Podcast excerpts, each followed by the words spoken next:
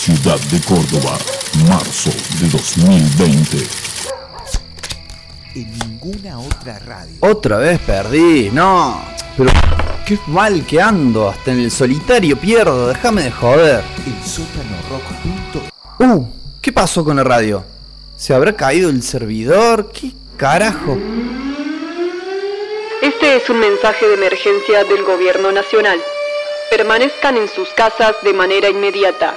No es un simulacro, repito, no es un simulacro. Uh, ¿Qué está pasando? Este es un mensaje de ¡No! nacional.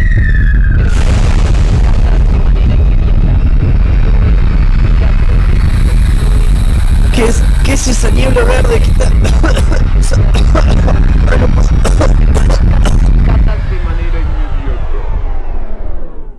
¡Loco! ¡Loco! ¡Loco! ¡Loco! ¿Me escuchas? Ah, ah, eh, ¿qué, ¿Qué pasa? ¿Qué, ¿Quién? ¿Fer? ¿Fer sos vos? ¿Qué hace vestido así? No hay tiempo para explicarte, nos tenemos que ir de acá. No podés salir así tampoco. Busca algo para taparte la cara. Eh, bueno, eh, a ver, eh, acá hay un barbijo, pero. Ay, está usado, pero bueno. ¿Y qué más? Tengo el casco de la bici. ¿Sirve? Sí, y agarra esos guantes, el papel higiénico. Eh, si tenés alcohol en gel en el baño, buenísimo. Mirá, te traje unas antiparras, ponete este mameluco y tenés que encintarte todo, ¿eh?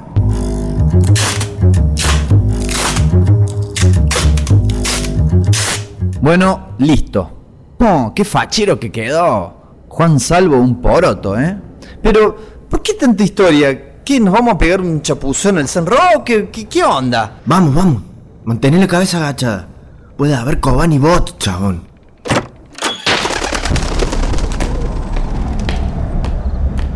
¿Me quieres decir qué carajo está pasando? El que se fue al carajo es el mundo, loquito. ¡Zombies! ¡Zombies! ¡Me estás jodiendo! Más que zombie. Tírales el papel higiénico, vas a ver. A ver, ahí va. Uh, esto está cada vez más raro, no entiendo nada. Dale, vamos, métete por la ribera Indarte.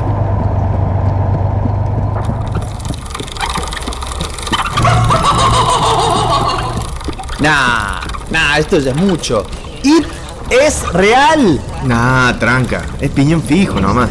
Se empezó a inyectar alcohol en gel, terminó así el chabón. Uh, no, hubiera preferido ir. Dale, apura, estamos cerca. Para, para, para, para, para. No sigo un paso más hasta que no me digas qué está pasando. ¿Quiénes eran esos zombies? ¿Qué es esa neblina flúor, eh? Kobani Bots, ¿qué son los Kobani Bots? Piñón fijo dragón, ya es el acabose. Para, para, para, para. Vos me estarás haciendo la de los sueños de la intro del año pasado, ¿no? Uf, ¿cómo te explico? A ver, casi estalla la tercera guerra mundial, pero al final no. Y tenemos una epidemia de dengue. Salí de acá. Y otra de coronavirus, después te explico lo que es. Y no tuvieron la mejor idea que fumigar todas las ciudades con algo que creían que era la cura, pero solo te mata en 3 segundos. Básicamente, si no te mata la niebla, te jode un mosquito o te fulmina el estornudo. ¡Ah, la mierda! Y a todo esto, los medios, ¿qué dicen? Para eso te vine a buscar. No se escucha otra cosa que catástrofe, chabón. Tenés que reactivar el sótano. Vos tenés todas las claves. De una culiao. Pero, ¿qué es este bicho que dice pip cada vez que puteo? Ah, eso. Es un Pokémon que agarré cuando venía. Cesura Sur o algo así. No le des bola. Pero la... p- ¡Ah! ¡A la Pokébola! Bueno, llegamos. Ayúdame a abrir las puertas.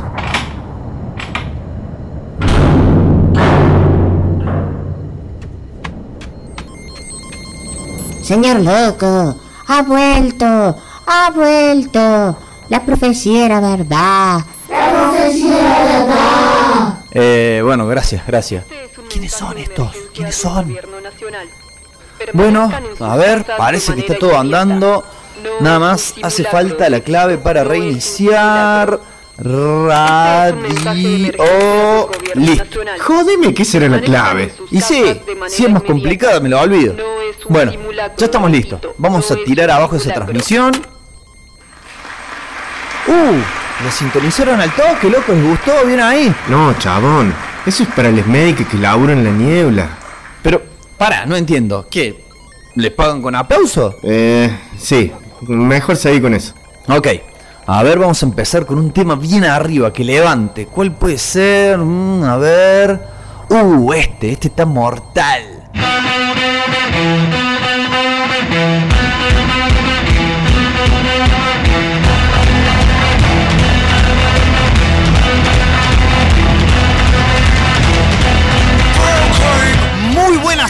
Amigos, muy buenas tardes amigas, muy buenas tardes amigues, bienvenidos, bienvenidas, bienvenidos, estamos naciendo nuevamente aquí en el sótano rock, estamos comenzando un nuevo capítulo, una nueva entrega, un nuevo episodio de este ya longevo y longitudinario programa radial, digital, estereofónico que se ha dado en denominar desde hace ya mucho tiempo, pero a la fecha se sigue llamando igual, porque en algunas cosas tenemos constancia. El programa se llama Una cosa de locos.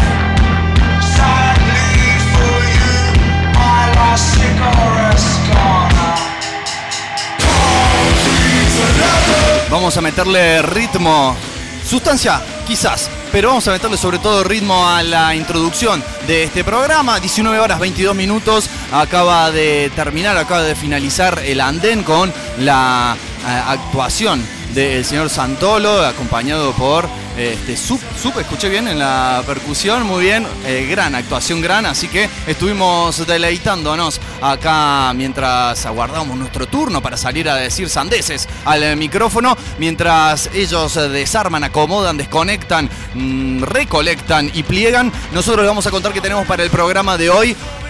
Una sección oscura, una sección que va a ser inquietante, perturbante, masturbante, no sé, quizás es demasiado oscura para Helio, porque vamos a estar reincidiendo en nuestra sección denominada Concepto Mata Playlist. ¿Qué significa esto? Vamos a estar desmenuzando, analizando y explicando. Explicando, quizás suena demasiado altanero, eh, interpretando el concepto por detrás de un álbum que obviamente, como ustedes podrán interpretarlo también, es un disco conceptual, algo que ya ha quedado casi en desuso en estas épocas de Spotify, de mix, de playlist, de escuchar los temas sueltos, etcétera, etcétera. Nos traemos para la jornada de hoy algo inquietante, un sonido que sacudió al mundo durante la década del 90. Vamos a estar más adelante en este programa hablando nada más y nada menos que de Downward Spiral. Quizás, quizás la obra cumbre de esa banda llamada Nine Inch Nails, el eh, proyecto, más que proyecto, una realidad desde hace mucho tiempo esta parte del señor Trent Reznor, que bueno, eh, en algunos momentos de su vida eh, pasó por periodos oscuros. ¿Quién? ¿Quién no ha pasado? O pasa, quizás, ¿no? Eh, en momentos de su vida por periodos de oscuridad, donde parece que todas las nubes se ciernen sobre nosotros. Bueno, lo hizo Catarsis a través de un disco que cuenta obviamente una historia que vamos a tratar de analizar y de interpretar. Obviamente también vamos a tener, como habitualmente lo solemos hacer, nuestros bloques informativos acerca de la cultura de la música, del entretenimiento, de los cómics, del cine, de las series. Vamos a tener un salpicón ahí de informaciones. Vamos a tener música nueva. Vamos a estar arrancando ya en segundos nada más con música de estreno, con música nueva para que puedan contemplar, escuchar y saber si les va a gustar seguirla escuchando o no. Y también le vamos a decir que estamos al aire a través de elsotanorock.com. Estaremos hasta las 21 horas. Saben también que pueden escuchar la repetición de este programa, la retransmisión en realidad, eh, a través de Radio Comunitaria La Quinta Pata, allí desde el corazón de la República de San Vicente, a través de su nuevo dial, a través del 93.9. Todos los sábados a las 20 horas pasamos allí una cosa de locos. También recuerden que pueden entrar a mixcloud.com, buscar una cosa de locos. Pueden entrar en Anchor FM, buscar una cosa de locos. Pueden entrar a Spotify, y buscar una cosa de locos y en todos esos lugares allí estaremos y allí estamos. Así que eh, ya lo sabe señora, ya lo sabe señor, no tiene excusa para no escucharnos. Puede también mm, tratar de introducirse en el vínculo del contacto directo a través de mensajes. ¿Cómo lo hace? Pueden seguirnos en las distintas redes sociales. En Facebook tenemos nuestra página dedicada a este programa, que es una cosa de locos. También está la página de la radio en general. Obviamente el sótano rock. También tenemos, amigos, amigas, amigues, el Instagram de la radio, el guion bajo sótano, guion bajo rock. En Twitter somos arroba el sótano rock. En todos esos lugares no solamente puede contactarse para mm, ahora, hasta las 21, mm, decirnos cosas específicas, lo que usted quiera decir sobre este programa, sino que también puede aprovechar y, por ejemplo, ponerse en contacto porque siempre quiso hacer, siempre quiso hacer un programa de radio y no sabía cómo, no sabía dónde, no sabía con quién. Bueno, eh, los estudios del sótano rock aquí en, eh, in situ, introducidos en el Centro Cultural Came House, en el barrio de Alberdi, en la ciudad de Córdoba. Están dispuestos para ello, así que contáctese, contáctese nomás con nosotros que le vamos a saber atender. Pero bueno, ya sin más prolegómenos vamos a partir al encuentro de la música. Como decimos, tenemos música nueva para la jornada de hoy. En primera instancia vamos con el primer single, adelanto de lo que será el nuevo disco de los Foo Fighters. Eh, la placa, el disco se va a llamar Medicine for Midnight. ¿eh? Como una, una pichicata a la noche. Eh, la canción en concreto se llama Shame, Shame, Vergüenza, Vergüenza. Eh, tiene un bonito video protagonizado por, claro, eh, Dave Grohl, como no podía ser de otra manera, junto a la actriz francesa bailarina. Creo que también es bailarina porque ha protagonizado muchas películas donde baila y en el video también baila, que se llama Sofía Butela. Muy lindo video, la canción la vamos a escuchar en un segundito nada más. Y hablando de actriz francesa, vamos a escuchar una banda francesa. Nuevamente, nuestros amigues del sello See You en LA, desde allí, desde Francia, se contactan con nosotros para enviarnos su nuevo material. Esto se trata de una banda que, esto supongo que se llama Agua Roja, porque se llama Eau Rouge. Y el tema en realidad está en inglés y se llama I Know That You Know. Yo sé que sabes. Así que vamos a alejarnos de todas sus picacias. Si sabemos que saben, vamos a saber que vamos a escuchar la nueva música aquí por Una Cosa de Locos y en el sótano rock. Les dejamos entonces con lo primero de esto que es Foo Fighters, lo nuevo que ha editado y que se llama Shame. Shame.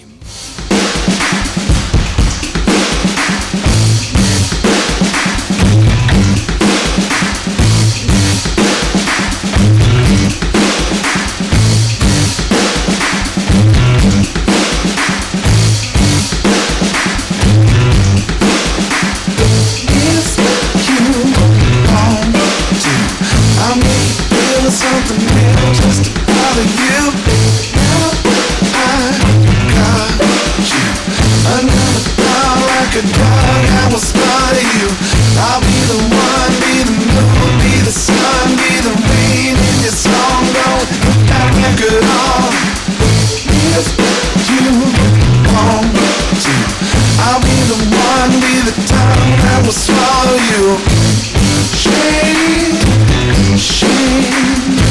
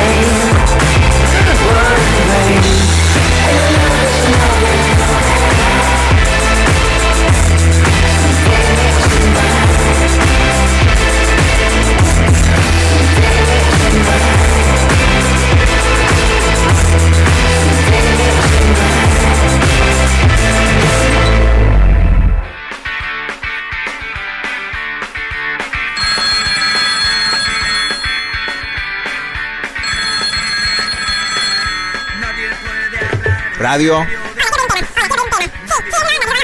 Ah, para pedir un tema. Ajá. Ah, es una banda nueva. Material nuevo, sí. Dale, dale. Lo ponemos en la lista y seguro esta hora sale. Chau. Che, ¿quién eran? ¿Qué querían? No sé, un tema de una banda que no la juna ni el loro. Estos no se dan cuenta que hasta que no pongan unos mangos, no suenan en ningún lado.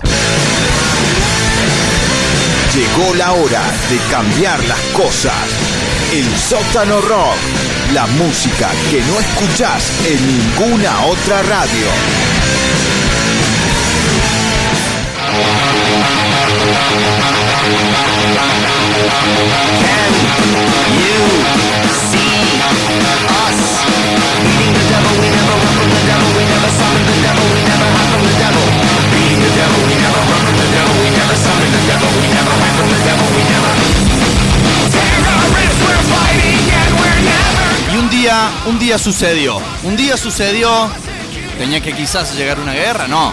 Nunca vamos a justificar un enfrentamiento armado donde no solamente perecen personas, sino que también otras se ven obligadas a, no sé, tener que abandonar sus hogares, esas cosas nefastas, malas, feas que pasan en todas las guerras. Pero ha sucedido finalmente que System of a Down, la legendaria banda de metal alternativo oriunda de Los Ángeles, pero con todos sus integrantes, integrantes con raíces armenias, finalmente sacó nueva música. Finalmente hay nuevas canciones de System of a Down para escuchar. ¿Cómo viene la mano con esto? Bueno, algo que se veía bastante lejano, no solamente porque ya, si bien siguen, digamos, funcionando, esto entre comillas, como banda, por el hecho de que se siguen presentando en vivo y se han estado presentando, por ejemplo, en festivales, han tocado, por ejemplo, en la Argentina hace algunos años nada más, han tocado eh, en la capital armenia para eh, la víspera del centenario del genocidio en aquel país y ahora Nuevamente la causa armenia los ha vuelto a convocar, pero estábamos diciendo, había pocas expectativas de que esto sucediera por el hecho de que, si bien estaban tocando juntos, cada vez que se le preguntaba acerca de, bueno, che, y bueno, ya que están tocando, ¿cuándo, ¿cuándo graban un disco? Y no, era como que, no, bueno, nosotros queremos, pero Serge Tankian ya está como en otra búsqueda artística, qué sé yo. Como que no se terminaban de poner de acuerdo en ese sentido, en el artístico. Y además, como si eso fuera poco, en estas últimas semanas, en estos últimos meses, algo que hemos cronicado también desde aquí, desde una cosa de locos, eh, surgieron también las discrepancias políticas, ¿no? En el seno mismo de la banda, porque tenemos por un lado al cantante, a Serge Tankian, eh, abiertamente, digamos, en contra de cualquier tipo de represión, de fascismo. De hecho, muchos de sus discos solistas eh, tienen como temática central estas reivindicaciones. Y por el otro lado tenemos al baterista John Dolmayan, que eh, no solamente digamos, eh, apoya abiertamente a Donald Trump, sino que, bueno, sigue diciendo cosas como que esta elección no se terminó, que los cagaron los votos, que qué sé yo, que, no, bueno, esto lo dijimos también en el programa, que dijo que Donald Trump había sido el mejor presidente de la historia de Estados Unidos para con las minorías. Cuestión que, bueno, resulta un poco difícil de creer y de asimilar. La cuestión, amigos y amigas, es que eh, más allá de esas diferencias artísticas, más allá de esas diferencias políticas, sí se unieron por lo que está pasando en su tierra. Quizás lo sepan, quizás no. Ha estado habiendo desde el pasado mes de septiembre un conflicto bélico entre, eh, fundamentalmente entre Armenia y eh, Azerbaiyán por la, digamos, con referencia a una zona conocida como Artsaj, zona que cuyos habitantes incluso se reconocen como armenios, pero que los eh, quieren incorporar a su territorio, lo cual llevó ¿no? a enfrentamientos eh, militares y a una tensión permanente. Recordemos, ¿no? Ya lo nombramos recién, pero no está de más eh, recordar que el pueblo armenio ha sufrido permanentemente la persecución y el hostigamiento, víctimas de uno de los genocidios no solo más grandes del siglo XX, sino también menos reconocidos. ¿no? Turquía, como país que ejecutó ese genocidio, ha presionado a toda la comunidad internacional para que el mismo no sea reconocido como tal. Y ahora, bueno, eh, también obviamente eh, se sabe que el gobierno turco está del lado del gobierno azeri en esta cuestión. Entonces los System dijeron, bueno, vamos a dejarnos hinchar los huevos y vamos a grabar un par de canciones para juntar fondos, para que, eh, este, no sé, para enviarlo a, por ejemplo, las tropas que están allí, para la gente que está resistiendo, para las personas que están en, por ejemplo, la atención a los heridos y demás. Es así entonces que eh, grabaron dos canciones que según el guitarrista Daron Malakian, él iba a de todas formas lanzar como parte de su proyecto más personal llamado Scars on Broadway, ¿eh? cicatrices sobre Broadway, pero que bueno, dijeron quizás las mismas tengan, seguramente no quizás, más éxito y más repercusión si las lanzamos como System of a Down. Entonces eh, decidieron hacer eso. Las canciones, la primera es la que abrió este bloque, en realidad es la segunda, pero nosotros la escuchamos primero porque no tenemos un orden determinado. Acá no es un disco, así que la ponemos en el orden que se nos cante y que nos parezca. La primera que escuchamos y que decíamos abrió este bloque se llama Genocidal Humanoids, o sea, humanoides genocidas. Creo que, ¿no? De más está a explicar un poco ese, ese título, está todo dicho. Y la canción con la cual vamos a cerrar este bloque ¿eh? de novedades, de noticias, que noticias eh, musicales barra políticas barra bélicas barra geopolíticas etcétera etcétera la canción con la que vamos a cerrar se llama Protect the Land ¿eh? proteger la tierra, proteger el, territorio sobre todo, más que la tierra, el territorio, un territorio del cual no, obviamente no, no se quieren ir, de todas formas, estuve hoy informándome un poco. Parece ser que este conflicto se ha de alguna forma zanjado con una, digamos, una capitulación o una- un acuerdo en el cual ciertamente eh, nuevamente Armenia tiene que ceder eh, este, algunas de sus, eh, no pretensiones, sino reivindicaciones frente a enemigos que quizás no son más poderosos per se, pero que sí cuentan con el apoyo de otros países más poderosos económica y bélicamente. Eh, vamos a escuchar entonces, como decimos siempre sin más prolegómenos, vamos a escuchar eh, la nueva, lo nuevo que tiene para ofrecernos eh, System of Down. Los pueden encontrar en YouTube a los temas, seguramente también en Spotify. Dónenle sus No sé si los pesos les servirán allí en Armenia, pero bueno, donen lo que puedan si les eh, emociona esta causa. Un saludo, un saludo afectuoso a toda la comunidad armenia de allí de Barrio Pueyrredón, mi barrio en la ciudad de Córdoba, que bueno, eh, hay muchos apellidos terminados en Yan y pese a que alguna vez me han hecho jugar una mala pasada yendo a los comercios y hablando en armenio entre ellos y riéndose, con lo cual obviamente uno siempre piensa que se están cagando de risa de uno, se los quiere igual y además sabiendo eh, que son un pueblo que la ha sufrido lunga. Entonces les dejamos con lo nuevo. Parece mentira decir esto. Lo nuevo de System of a Down, Protect the Land.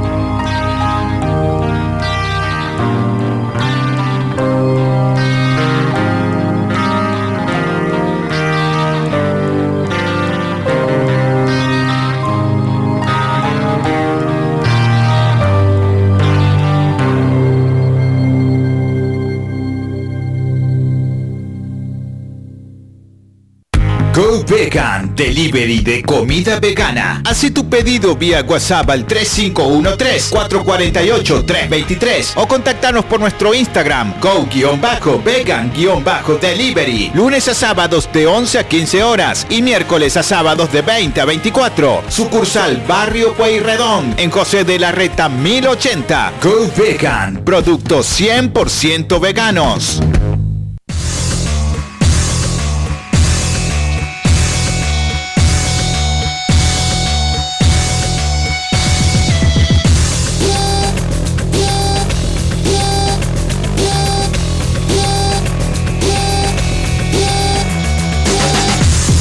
No se trata de un camión haciendo marcha atrás, no. Se trata del señor Tom Morello, eh, con su característica manera de tocar la guitarra. Esto que estamos escuchando forma parte de la banda de sonido de la película de Spawn. Eh, si no me equivoco, año 1994 por allí. Eh, película que, este, bueno, obviamente adaptaba la historia del cómic del mismo nombre, uno de los cómics que, eh, que tuvo mayor éxito eh, a principios de los 90 y que sigue hasta el día de hoy uno de los caballitos de batalla de esa editorial llamada Image, Image Comics, una editorial formada por dibujantes que se hartaron de ser explotados por Marvel y por DC. Pueden, no lo vamos a contar ahora, sino que toda la historia acerca de el surgimiento de Image Comics y el efecto que tuvo en la industria del cómic lo pueden encontrar en nuestra plataforma de programas grabados y podcast. Pueden buscarnos entonces, aprovechamos para meter el chivito, claro que sí. Mixcloud.com, Anchor.fm, Spotify, nos buscan como una cosa de locos y van a poder encontrar allí en la gran cantidad de cosas que ya hay subidas entre programas completos y bloques especiales. Van a poder encontrar allí uno que se llama El día que la Tierra se detuvo Image Comics. Y ahí, para quien le interese, obvio, eh, toda esta historia que les estoy contando, desarrollada en su profundidad. Pero la película, si bien el cómic fue muy exitoso, muy aclamado, la película no tuvo la misma suerte. Eh, podemos decir que lo mejor de la misma fue justamente esto, la banda de sonido. Banda de sonido que mezcló a bandas de, podemos decir, rock duro, rock pesado, con artistas venidos desde la electrónica. Sin ir más lejos, quien acompaña, por ejemplo, a Tom Morello en esta canción que estamos escuchando son los nada más y nada menos que The Prodigy. ¿eh?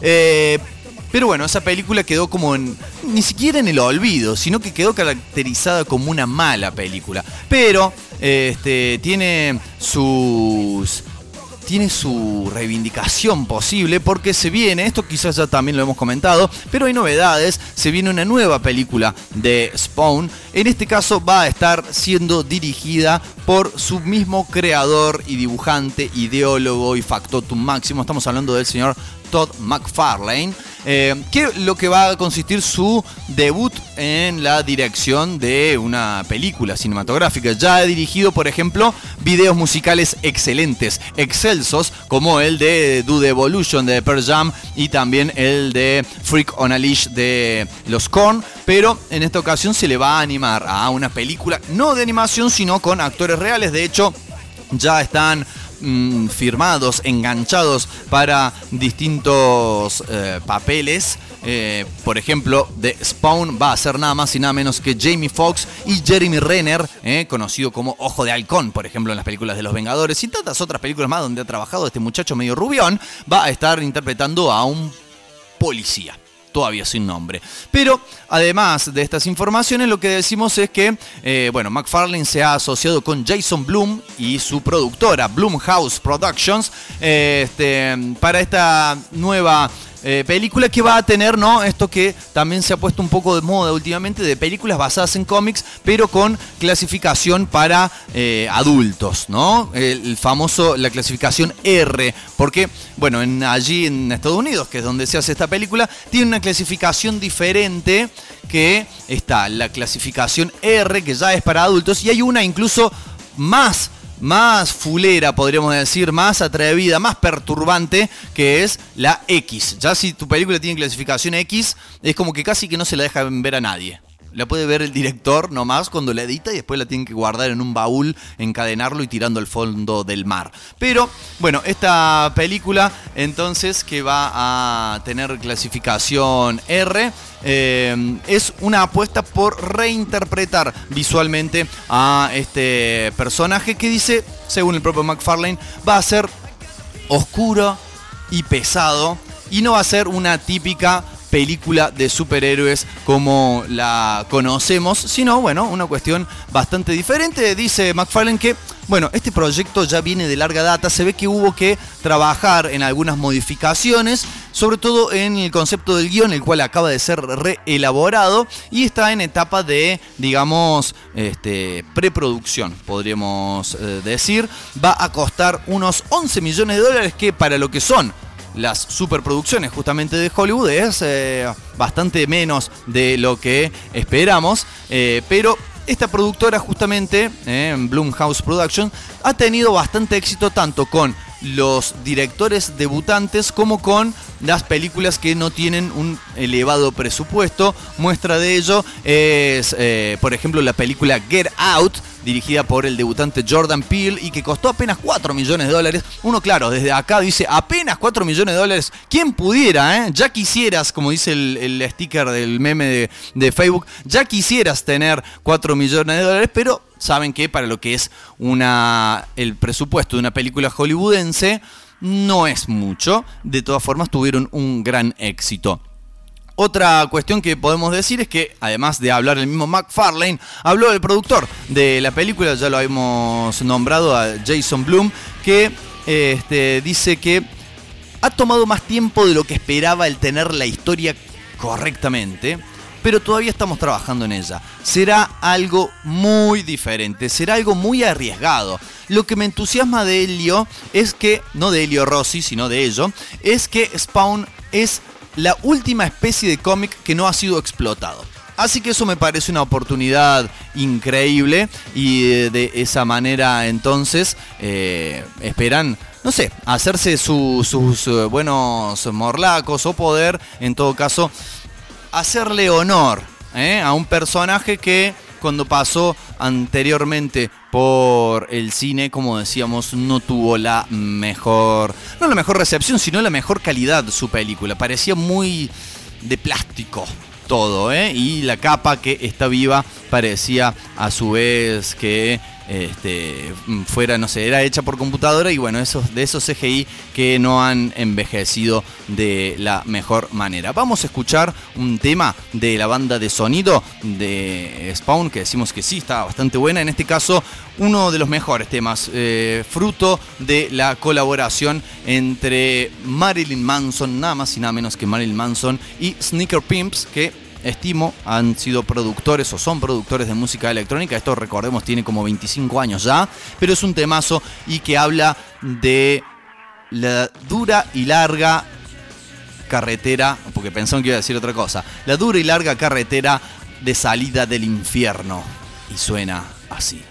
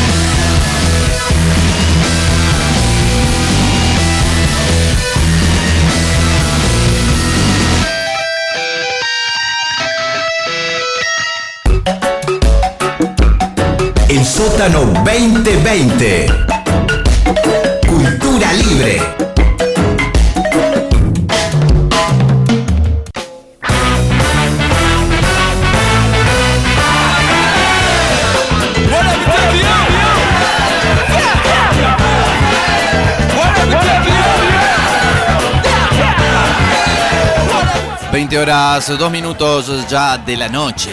Llega la noche a la ciudad de Córdoba. No estará el encapotado dando vueltas eh, por ahí. Eh, habrá un descapotable quizás, ¿no? Con lo caluriento que está el día. Escuchamos a la Tokyo Skaka Paradise Orchestra porque vamos a hablar de cosas de cosas japonesas. Más concretamente, les vamos a hablar un ratito de Ayato Majo, lo nuevo, lo nuevo, señoras, señores, señores, de Studio Ghibli, ¿eh? ese maravilloso maravilloso estudio de animación, productora de animación, que nos ha traído los más hermosos largometrajes animados que hemos podido ver, o algunos de los más maravillosos que hemos podido ver desde allí, desde el país del sol naciente.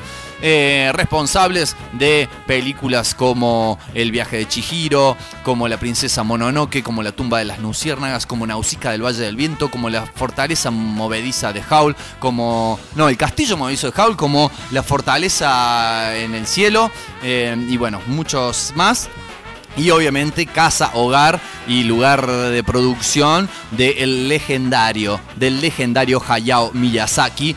En este caso va a ser su hijo, ¿eh? su hijo Goro, no confundir con el personaje del Mortal Kombat que tiene cuatro brazos, sino que es un, obviamente, eh, animador, director, etcétera, etcétera, que va a estar dirigiendo esta película que va a estrenarse en la, TV, porque claro, en Japón todavía no están habilitados los cines, pero ya el esquema tener esta película en las manos, la quieren estrenar, se va a estar estrenando por la televisión japonesa, más concretamente por la cadena NHK, el próximo 30 de diciembre, y luego sí, a partir de ahí se va a poder, este distribuir o estrenar en distintas cadenas a lo largo del mundo. Ya, obviamente, si el primero es el 30 de diciembre, la, lo otro será a partir del 2021. No, no es la única particularidad el hecho de que sea eh, una película que no va a ser estrenada en cines. si bien se habla de que en algunas salas selectas y con protocolo de seguridad adecuado se va a poder estrenar, pero Además, eh, lo que mm, tiene de particular con respecto a las otras películas va a ser la primera película del estudio Ghibli animada en 3D.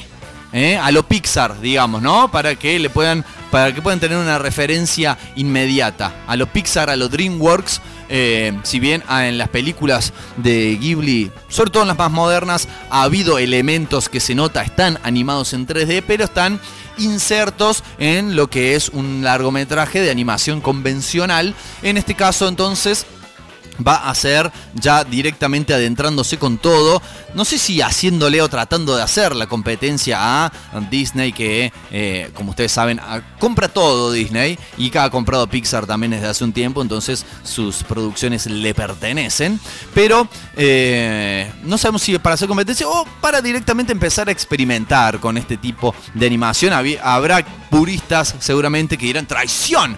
¿Cómo dejan de dibujar y hacen estos muñecos 3D sin alma, sin sensibilidad. Bueno, no sabemos si tan así. ¿eh? hay muy buenas películas también animadas de esta manera. Lo que sí podemos entonces eh, decirle es que está basado en un eh, libro, en una novela.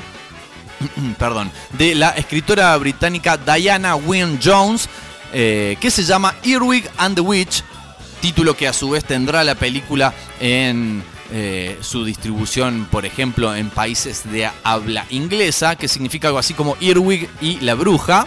Y la autora también, como decíamos, es quien escribió el libro en el cual se basó otra de las más mejores películas del estudio Ghibli, como lo es justamente El Castillo Ambulante de Howl.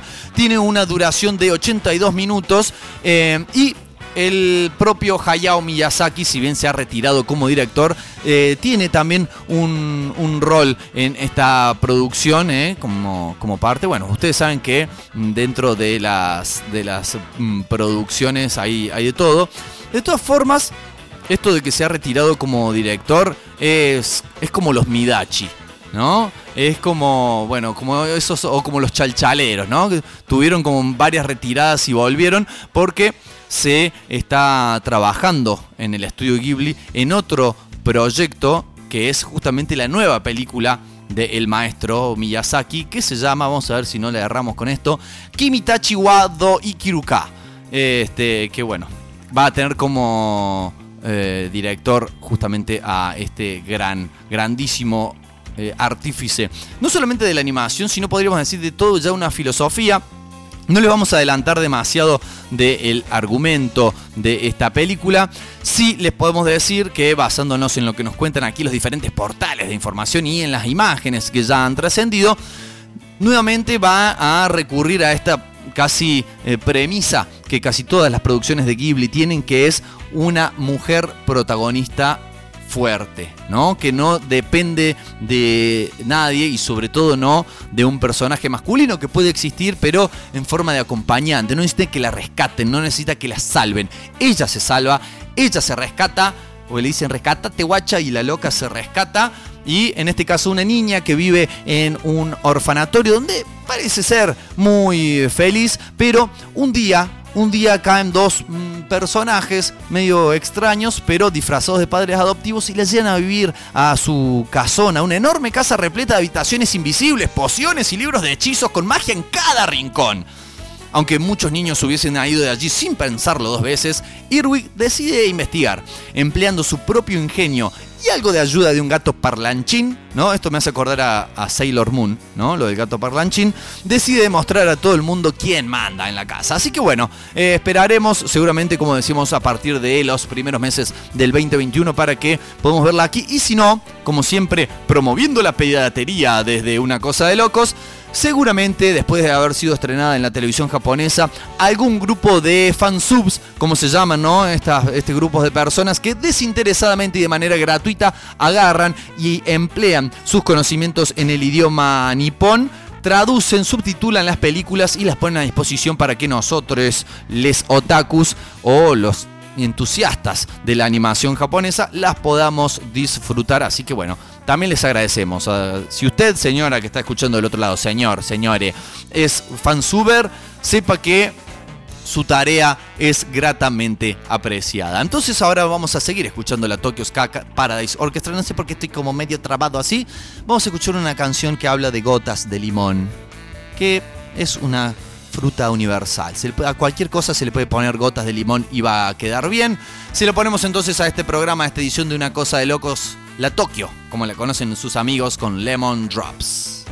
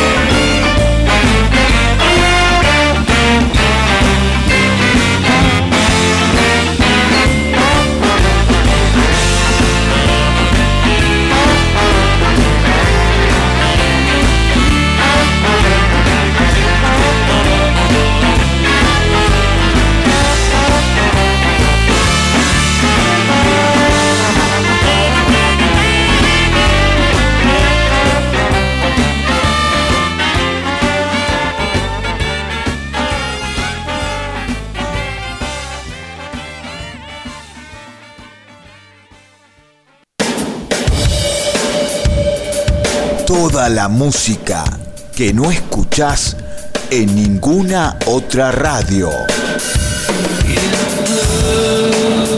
El sótano rock.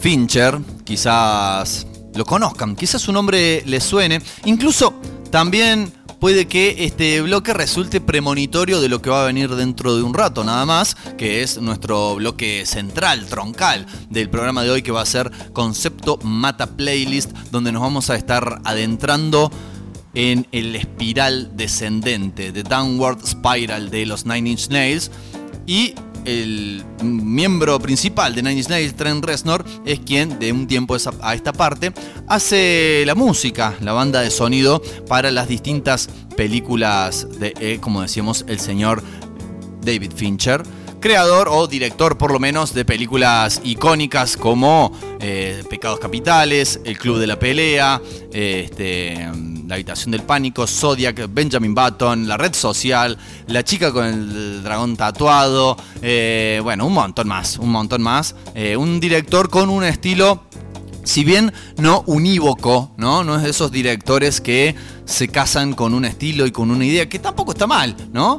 Pero que le gusta, si bien uno puede más o menos discernir, esta película tiene como una atmósfera a lo Fincher, eh, le gusta ir moviéndose entre diferentes cuestiones, experimentando y no quedarse quieto, pero ahora, Ahora amigos, ahora amigas, parece que sí le pintó quedarse quieto por lo menos por un rato porque la información que tenemos es que ha firmado un contrato de exclusividad nada más y nada menos que con Netflix, compañía para la cual ya venía trabajando porque además de dirigir todas esas grandiosas películas que les he nombrado recién, algunas más ex- exitosas, otras menos exitosas, algunas mejor consideradas, otras menos, pero como que todas sí o sí mantienen un mínimo estándar de calidad.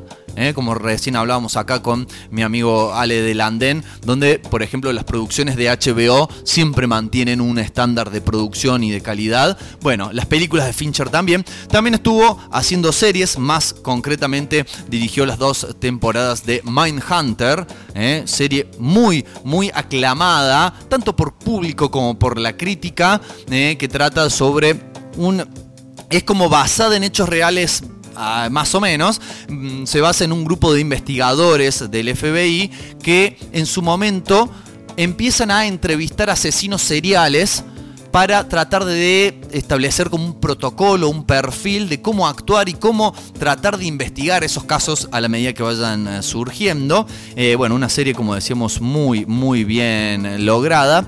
Eh, y también está por estrenar una película, además, en esa plataforma. Una película de la cual poco se sabe, pero que se sabe que se va a estrenar ahora dentro de muy poco tiempo, en lo que queda, lo que queda mm, de este año, que se llama Mank, que como decimos no tenemos eh, más precisiones, pero además dijo, firmó un acuerdo de exclusividad por cuatro años. Así que durante los próximos cuatro años, durante el lapso que va de un mundial a otro, de unas olimpiadas a otra, salvo, bueno, la del año que viene, que se atrasó un año, etcétera, eh, solamente va a estar produciendo para, para la gigante del streaming, la plataforma de la N roja y que no es Nintendo, y que dice, eh, más o menos describiendo el, el concepto y la naturaleza de su acuerdo, dice, dependiendo de la recepción de Mank, iré a verlos tímidamente, preguntándoles qué puedo hacer para redimirme,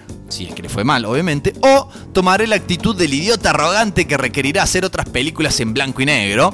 Si le pega bien, obviamente. Dice, no, dice, estoy aquí para entregarles contenido, dice entre comillas, lo que sea que eso signifique, que pueda atraerlos a los espectadores en mi pequeña esfera de influencia. Obviamente eso de pequeña esfera de influencia es bastante, ¿no? De esto de falsa modestia.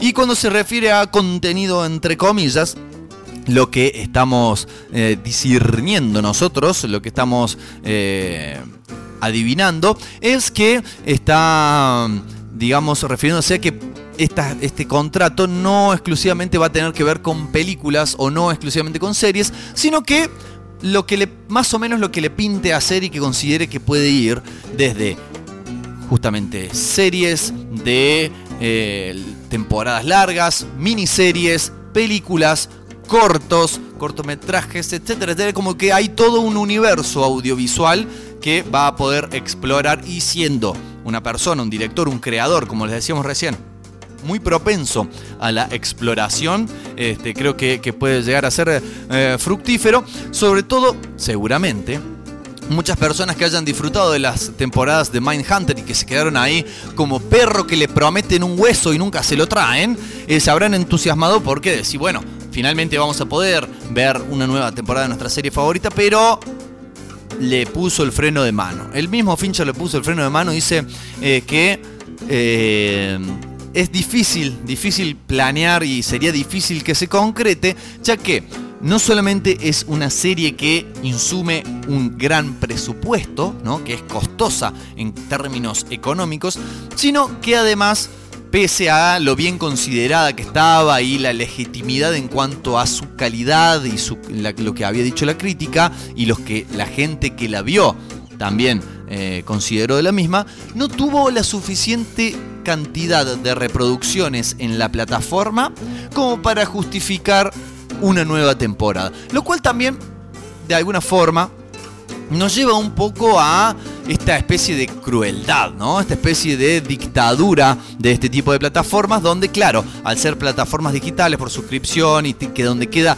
todo dato queda absolutamente. Todo lo que usted vio, señora, las cosas eh, esas medio así calenturientas, ¿no? Onda 50 sombras de Grey y las boludeces que le pone a los chicos para que cuando dejaron de hacer la tarea no jodan, todo eso queda registrado. Incluso también si vieron ese episodio interactivo de Black Mirror donde les pedía tomar decisiones, las decisiones morales que usted tomó cuando veía ese capítulo, está todo guardado.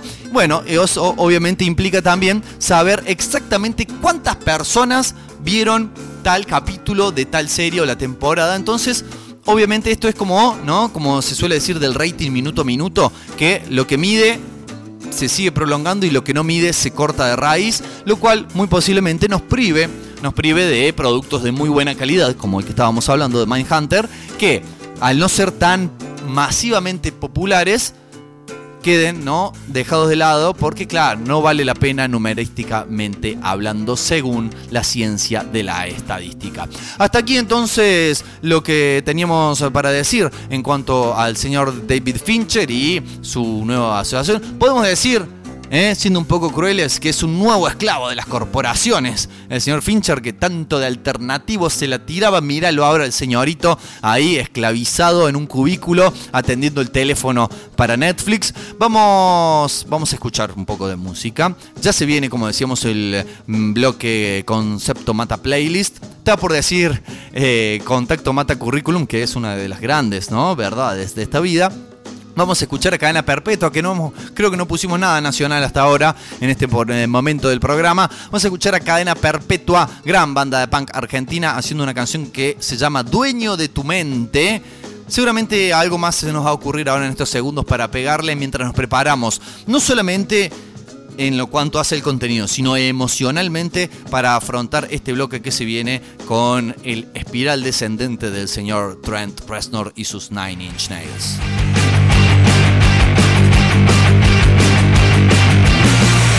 Nadie precisa tu opinión. Si criticas, sos enemigo. Si los tocas, te muerden. Como un perro que está herido. ¿Quieres creer lo que lees? ¿Quieres creer lo que escuchas? Pero sabes que no es verdad.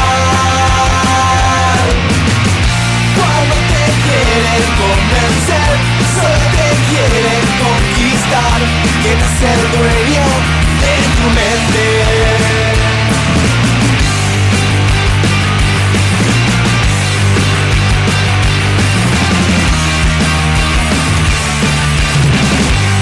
sin poder entender cómo votamos tanto vicio. Solo nos revelamos cuando nos tocan el bolsillo. ¿Quieres creer lo que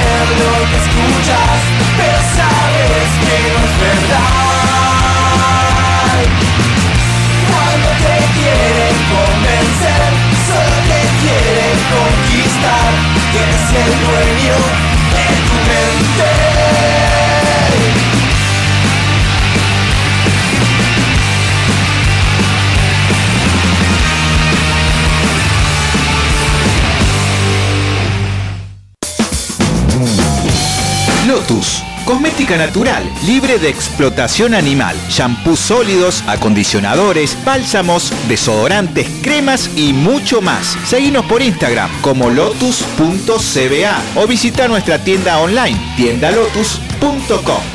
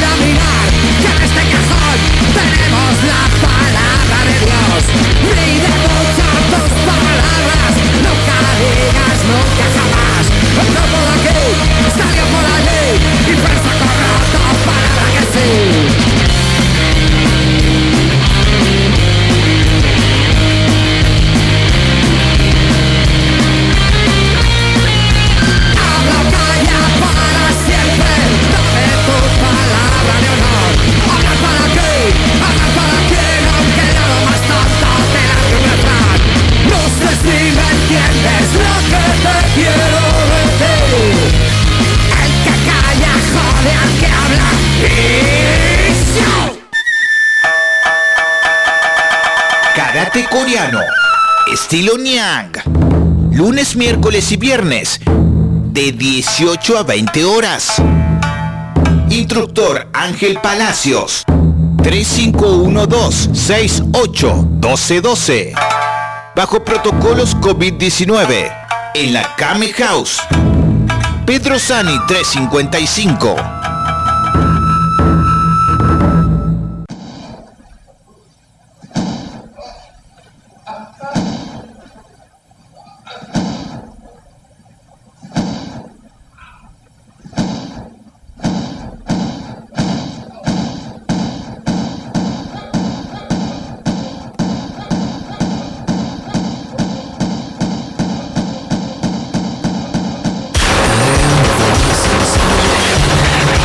20 horas 29 minutos, nos queda poco más de media hora de programa y así de esta manera arrancamos esta edición del bloque Concepto Mata Playlist con lo que va a ser el análisis, la interpretación de un disco conceptual de los años 90 que marcó, marcó el sonido, ¿no? Eh, un poco de, de la década y de lo que estaba por venir.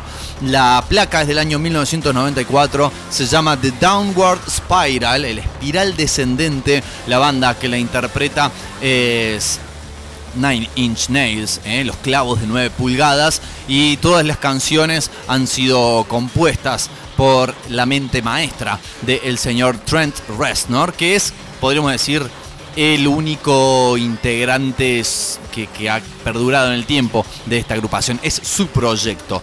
Eh, antes de empezar a meternos en lo que es el concepto, las canciones, vamos a hacer dos aclaraciones. Primero que vamos a tratar de, vamos a tratar, vamos a ver si nos sale esto es sin red, de encararlo de manera diferente a como lo hicimos con la entrega anterior de este bloque, con el disco de los Queens of the Stone Age, en el sentido de que vamos a ir eh, picando y escuchando cada una de las canciones y explicando qué significa y qué importancia tiene en la trama que se desarrollan cada una de las canciones.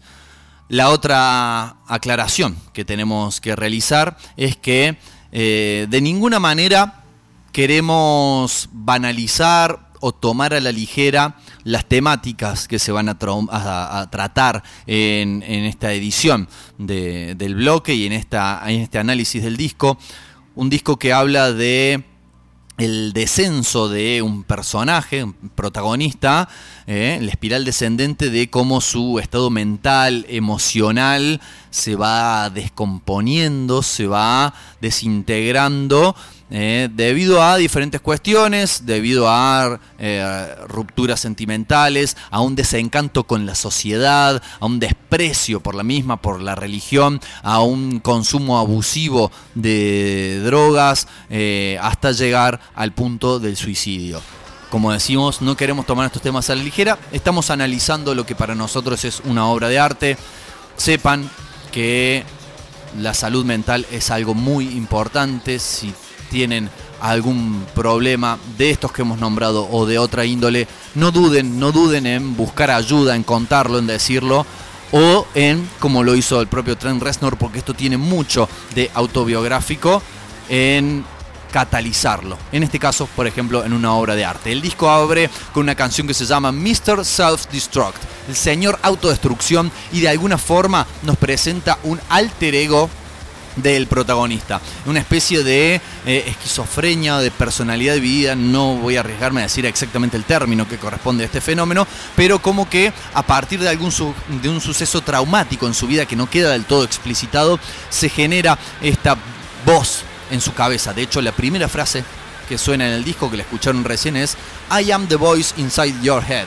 Soy la voz dentro de tu cabeza. Y este tema, desde su letra y de su sonido, un poco que significa como una presentación, un adelanto, eh, un postulado de lo que se va a venir tanto lírica como sonoramente. Y como decíamos presenta a esta especie de mm, personaje macabro de este alter ego que va a ir tomando lugar cada vez más creciente y va tomando el control de la personalidad de este personaje que es el eh, protagonista de la situación, de toda la historia que se cuenta en el disco y que como decimos a nuestro entender tiene un fuerte componente autobiográfico del propio Trent Reznor.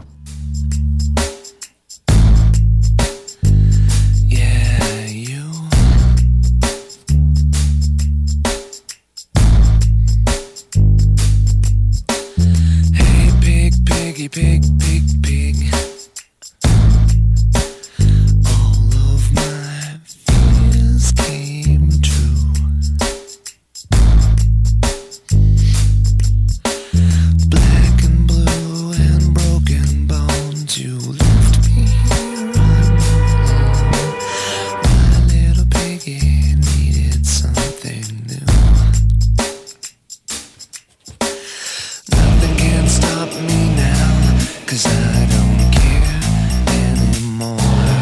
Escuchamos Piggy, el segundo corte, el segundo track en realidad del disco. Chanchito sería su traducción literal. En este caso, también se entremezcla lo que es el concepto del disco, donde escuchamos un estribillo que dice, nada puede detenerme ahora porque no me importa. Es como que se liberó el protagonista de alguna carga, de eh, que esa ruptura la está tomando por el momento, ¿no? Como envalentonado y que ahora se liberó de esas cadenas y puede hacer lo que quiera porque nadie mm, va a detenerlo porque ya no le importa. Eso por un lado, pero por otro lado también tiene un anclaje en la realidad. ¿Por qué?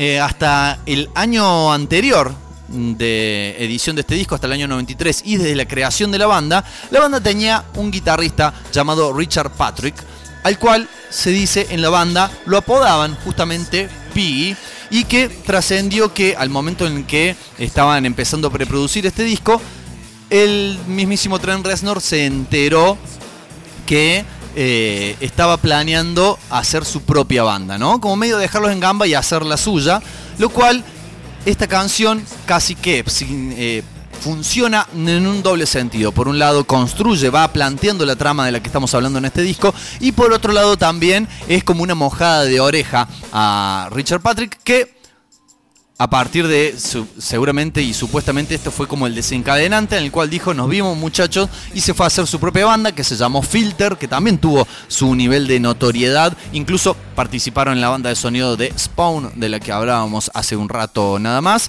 Eh, pero retomando el concepto del álbum, es como una especie de... eh, podemos ver cómo el protagonista, que todavía está un poco en el control, empieza a corromperse de esa negatividad que su alter ego le va pasando.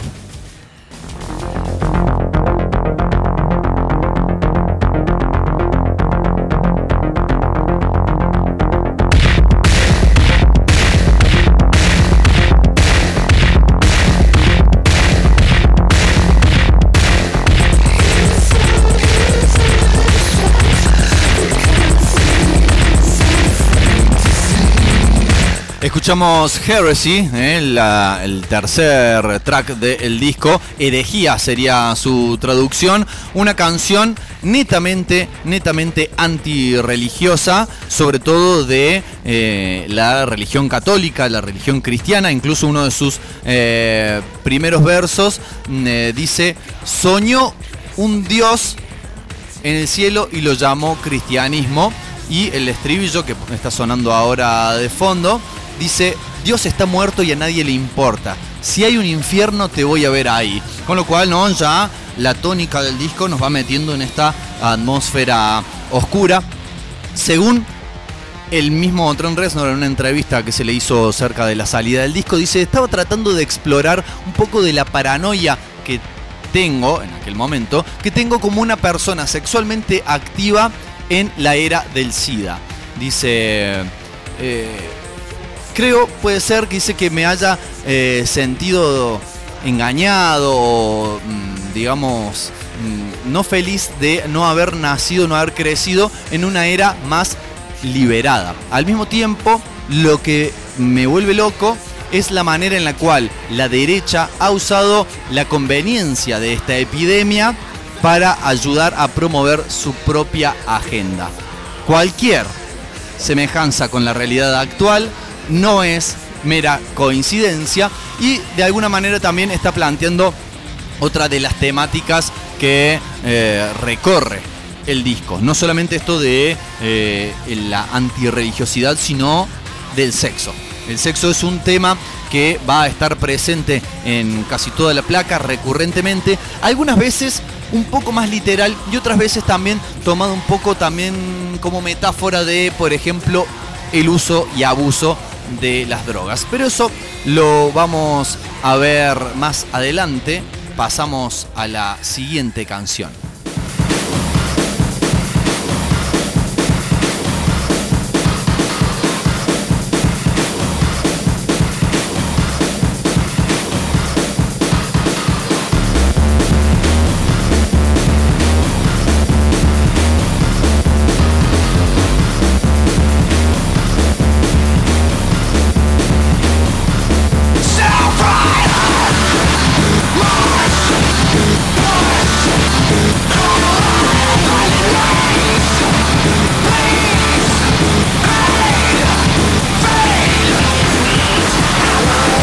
La marcha de los cerdos, March of the Pigs, donde eh, planteando también, ¿no? Es como que estos, todos estos- estos tracks de introducción van planteando las diferentes temáticas, no solamente que van a recorrer la historia contada en el disco, sino que también son los motivos o los diferentes aspectos que van haciendo que nuestro protagonista se vaya deshumanizando y que a su vez su alter ego, su lado oscuro, si lo quieren llamar así, que hasta ahora le hemos bautizado como Mr. Self-Destruct, el señor autodestrucción, vaya ganando terreno. En este caso se trata de una mm, oscura y vil crítica a el consumismo, ¿no? A esta eh, obsesión desmedida por el consumismo, no solamente el consumismo de comprar cosas, sino también ese consumismo que lleva a su vez a la uniformación, ¿no? A que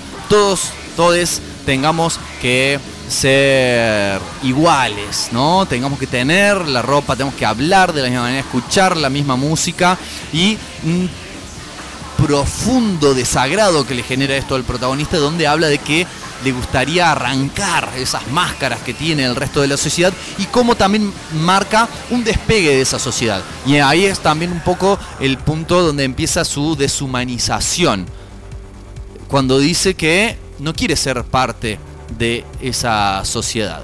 Escuchamos un poco de el estribillo.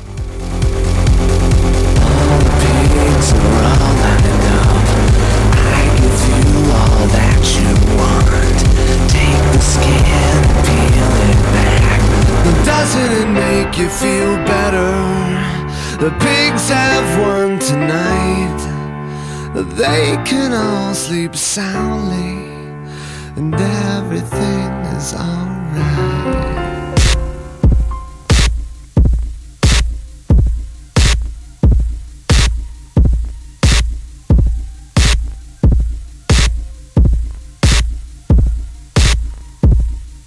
El final de la marcha de los cerdos, donde dice que los cerdos ganaron esta noche. Ahora todos pueden dormir sonoramente y todo está bien, ¿no? Marcando un poco la ironía. Nos deposita a su vez en el comienzo, icónico comienzo de esta canción, quizás el más grande éxito comercial, si bien no ha tenido muchos porque es una banda que si bien ha trascendido los límites de lo que eh, en un comienzo era la, la música industrial, no es tampoco, y por estas características se lo imaginarán, una banda tremendamente exitosa comercialmente hablando. Pero Closer, que es la canción que escuchamos ahora, ha sido sin dudas su canción más conocida, sigue siéndolo. Una canción que habla a primera instancia, si la observamos a prima facie, digamos, habla de la obsesión sexual. ¿No? Habla. Su, letra comienza. Me dejas violarte, me dejas desacralizarte, me dejas penetrarte, me dejas complicarte. Quiero cogerte como un animal. Quiero sentirte desde adentro. Lo cual provocó que por ahí se malinterpretara. Por ahí no. Claramente, incluso lo ha dicho él en alguna entrevista se malinterpretara cuál era el objetivo de esta canción. Una canción a la cual fue tomada como una especie de himno al sexo y cantada por muchachos hormonados y usada para bailarinas de stripper, pero que en realidad dice es casi como una una oda al autodesprecio, ¿no? Al, sentirse sucio, feo, malo, este, corrompido, imperfecto. Dice el mismo Trent Reznor. Es súper negativa y súper odiosa. Es una manera de decir, soy un pedazo de mierda y estoy declarando eso. Y si aún así me querés, acá estoy.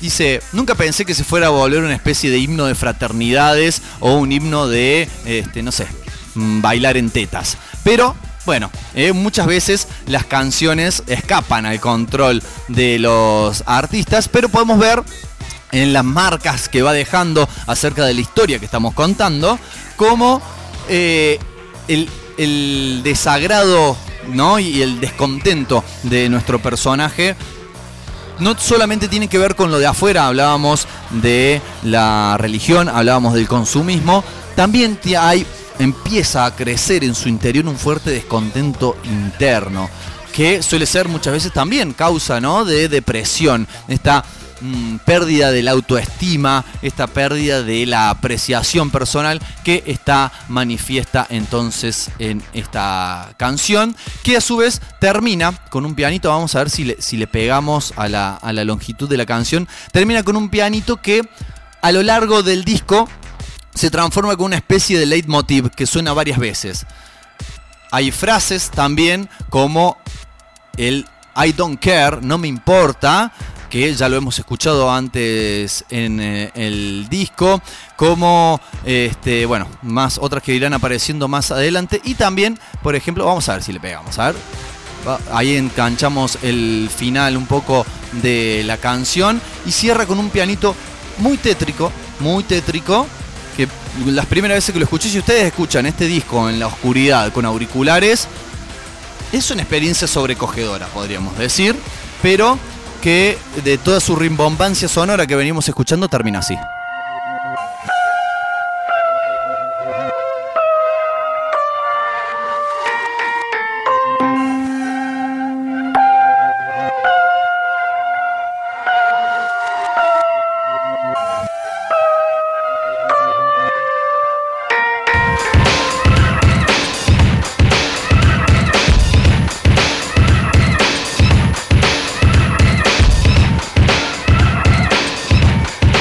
A esta altura también podrán apreciar que no solamente la historia está contada, la narración no solamente se construye desde las letras de las canciones, que incluso con tantas capas de ruido que tienen por ahí, las letras quedan como un poco enterradas si es necesario, ¿no? El viejo y querido librito que traía el CD para saber concretamente qué está diciendo, sino que también la narración está construida desde las texturas sonoras. Cada tema, de acuerdo a la temática que trata, tiene una construcción desde ese sentido que le da una atmósfera. Lo que escuchamos ahora se llama Ruiner, que sería algo así como el arruinador, ¿no? Y es como la evolución de ese señor autodestrucción del cual hablábamos al, principio, ¿no? De la primera canción, y en el cual es como que nuestro protagonista empieza a tomar conciencia de que está ganando terreno. ¿No? El estribillo, uno de los estribillos, porque es. ¿no? Le gusta meter como más de un estribillo en, en diferentes canciones. Dice. ¿Cómo creciste tanto? ¿Cómo te volviste tan fuerte? ¿Cómo es tan difícil? ¿Por qué es tan largo?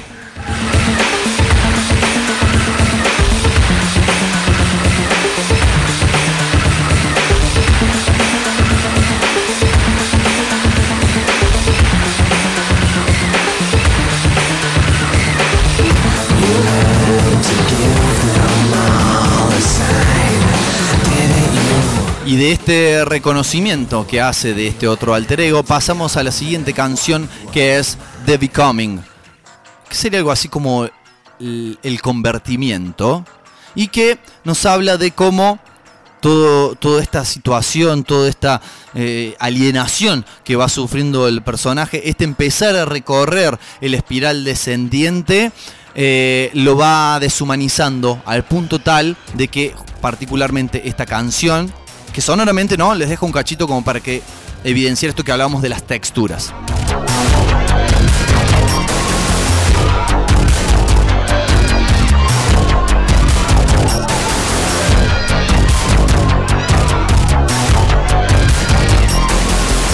Escuchan que está pasando de todo ahí, ¿no? Hay gritos, hay un sintetizador, hay una batería electrónica.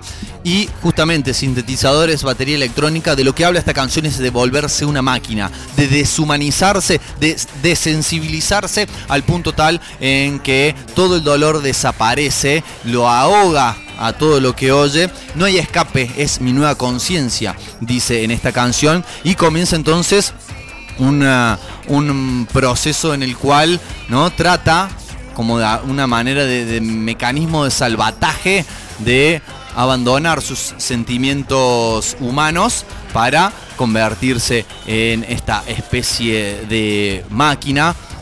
¿Tiene éxito? ¿Tiene éxito en esta, mm, en esta búsqueda? No lo tiene.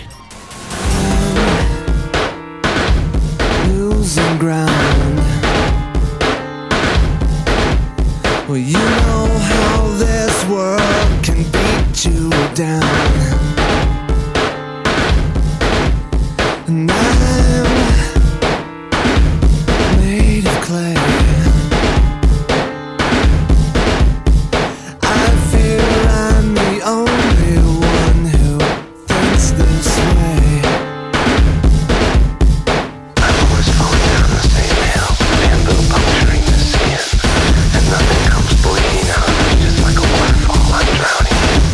Quiero estos es el título de esta canción I Do Not Want This, donde de alguna manera podemos ver que la personalidad original de nuestro protagonista se resiste, se resiste a esta transformación que está sufriendo y al crecimiento que este otro alter ego está teniendo dentro de su ser. Vamos a tener que meterle pata al bloque porque nos quedan varias, cada vez largo el disco, nos quedan varias canciones, pero mm, el proceso se va profundizando. Eh, eh, como que eh, por momentos sentimos esta voz distorsionada, ahora furiosa.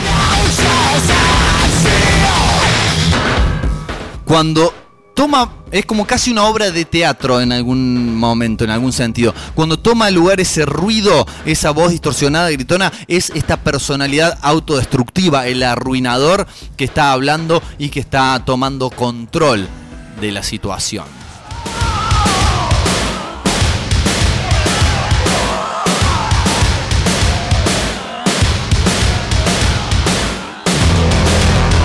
Llegamos a Big Man with a Gun.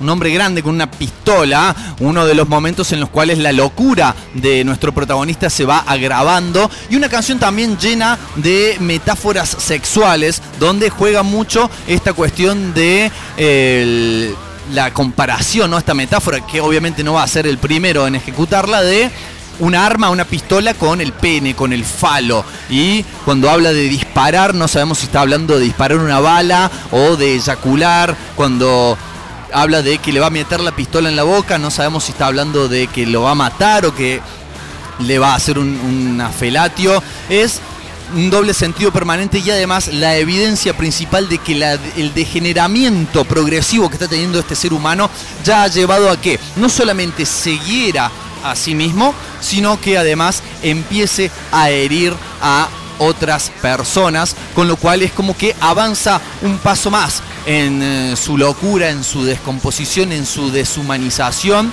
deshumanización que tiene un alto por un instante en la siguiente canción.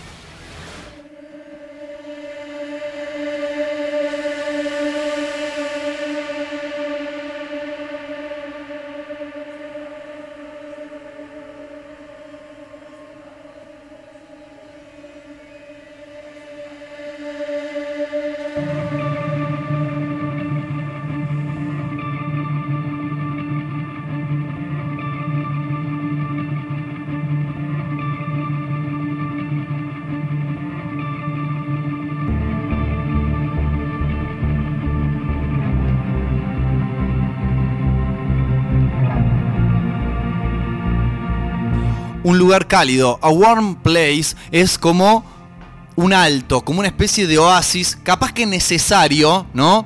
En la construcción del disco, porque claro, venimos con una carga negativa, con una carga de ruido, de agresión constante, lo cual, ¿no? Para la escucha es como oh, se va construyendo como toda una bola en nuestra cabeza que frena por un rato en este lugar que podemos interpretar como quizás el instante final de lucidez de este personaje, donde como que por un momento sale a respirar de lo que es este sometimiento a su otro yo oscuro que le está de a poco por momentos y de a mucho por otros, haciéndolo sucumbir y, e introducirse e introducirse en eh, ese espiral descendente de locura, de autodestrucción, de agresión. Es una canción principalmente instrumental, pero que tiene al principio de la misma un verso susurrado apenas audible si la escuchamos con auriculares y le subimos mucho el volumen, donde dice, la mejor parte de la vida, la mejor cosa de la vida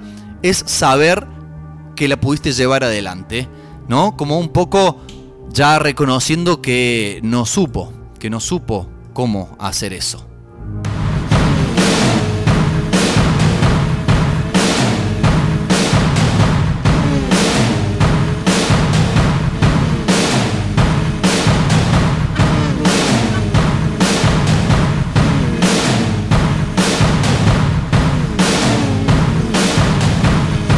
Empezamos a llegar a la etapa más fuerte, más eh, oscura, por si no era suficiente hasta ahora, más comprometida emocionalmente del disco. Eh, esta canción que se llama Eraser, el borrador, ¿no? Vemos cómo va evolucionando nuestro alter ego. Empezó como el señor autodestrucción, pasó a ser el arruinador y ahora es el borrador.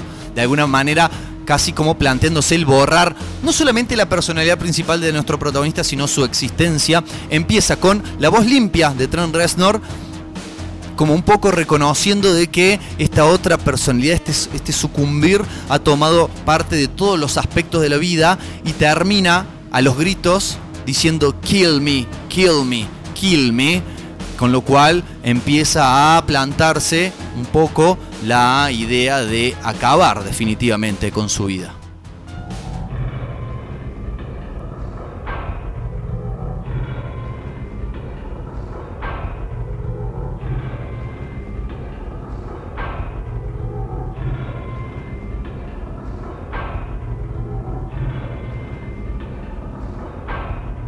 Llegamos a Reptile, eh, el antepenúltimo tema del disco. Un tema donde podemos interpretarlo por diferentes cuestiones.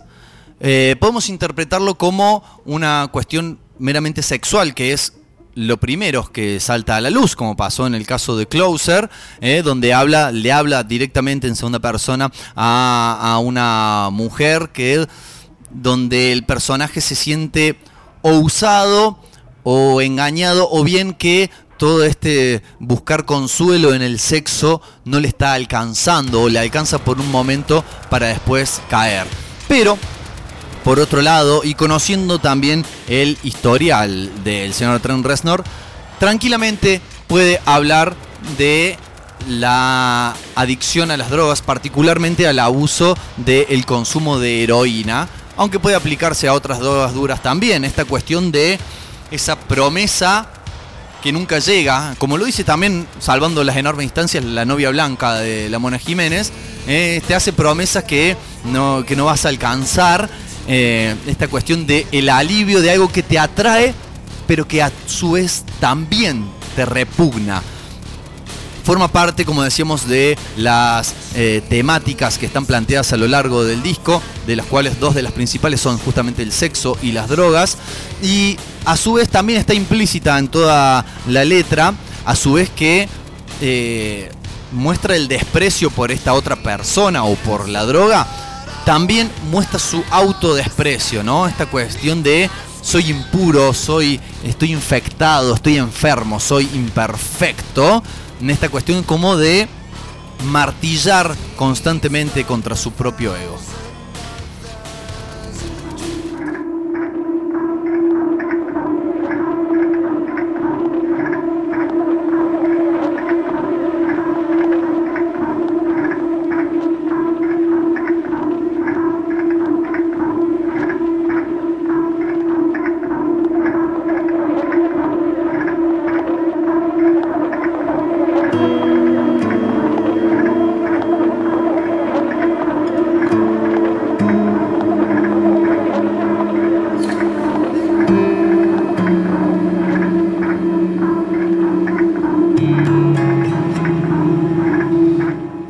Nuevamente esta especie de leitmotiv sonoro que, del cual habíamos hablado antes, interpretado ahora por una guitarra acústica, una atmósfera de como de, de- de moscas volando, de no sé, me da a mí me da por ejemplo putrefacción.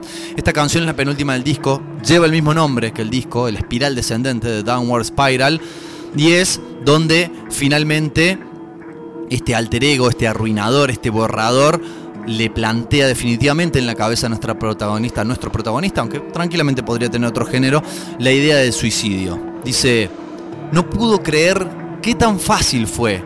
Se puso el arma en la boca. Bang. Tanta sangre de un agujero tan pequeño. Los problemas tienen soluciones, ¿sabes?